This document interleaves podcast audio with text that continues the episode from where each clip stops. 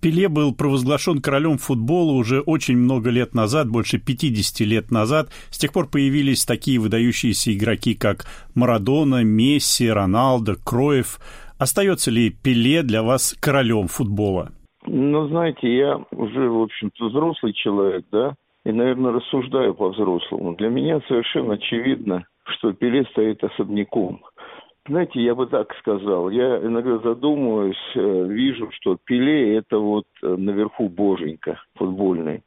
Потом есть облака, да, это э, Марадона, Кроев, Платини, Бакенбауэр, и, наверное, сюда же можно отнести Месси и Рональда.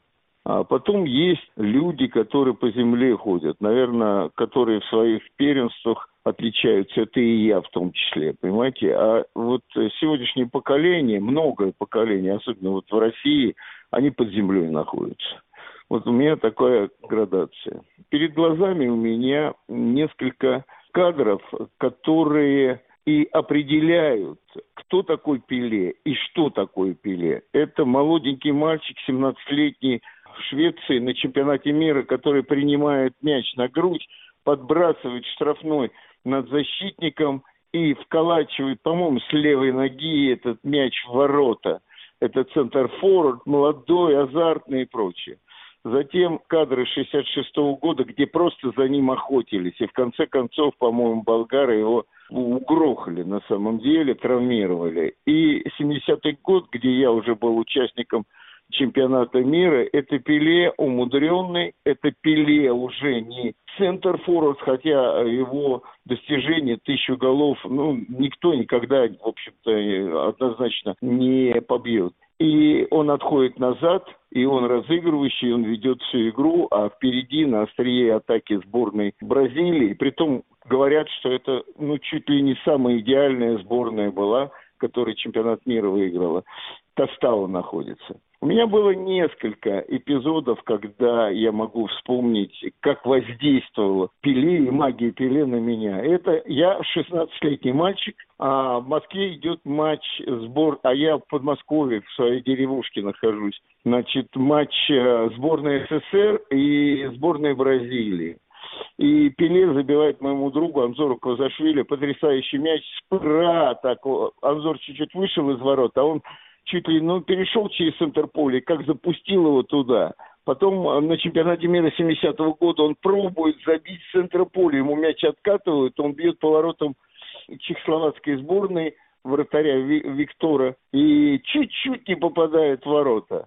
И, конечно, 73-й год, я в 72 году был признан лучшим футболистом страны, и команда наша сборная была, ну, можно сказать, на гастролях. Мы играли товарищеские игры в Бразилии. И после последней игры мы прилетаем в Рио-де-Жанейро, и там приходят э, представители конфедерации футбола Бразилии и говорят, нам нужно от вас трех игроков, завтра будет, или послезавтра матч, прощальный матч Горинчи в футболе. Ну, понятно, э, что Пеле, Горинчи – это антиподы в то время. Вот. И я играю за сборной мира в прощальном матче Горичи. В первом тайме я в запасе еще был у сборной мира – а играет команда 70-го года чемпиона мира во главе с Пеле. И Пеле, когда уже они проигрывали 1-0, наша сборная выигрывала 1-0, в штрафной получает мяч, обыгрывает пятерых человек, просто пятерых человек и забивает гол, и 150-тысячный стадион вскакивает, и просто такие эмоции зашкаливают. Поэтому для меня сравнении с Пеле, Марадона, который говорит, я не хуже Пеле, там и прочие, прочие дела. Конечно, он выдающийся футболист Марадона, но Пеле, еще раз повторю, это бог футбола. Когда вы называете Пеле богом футбола, насколько важен для вас тот факт, что он единственный в мире, кто трижды становился чемпионом мира по футболу? А это во многом и определяет его, будем так говорить, статус – Потому что когда мы говорим о Месси, то мы видим, что это выдающийся футболист, но все его подвиги только в одной команде. А в сборной, где надо тянуть за собой футболистов, объединить и прочее, у него практически ничего особо не получается. Вот. А Пеле, во-первых, четыре чемпионата мира, во-вторых, три раза чемпион мира. И вы знаете, еще же к этому обязательно человеческие качества надо добавить. Вот если мы там слышим о ком-то, что не платит налоги, о ком-то мы еще там кто-то чего-то там э, натворил, там еще что-то делает, да, то Пеле, ну, единственное, конечно, это кофе Пеле, когда появилась, да, реклама. А Пеле мы всегда слышали только положительное. Он здесь с детьми занимается, в Италии там прощальный матч проводит, он здесь, здесь, здесь, и никакого негатива Пеле практически мы о разводах каких-нибудь его или о чем-то там, что он где-то в полицию попал. Мы ни разу этого не слышали. Ни разу, понимаете, в чем дело.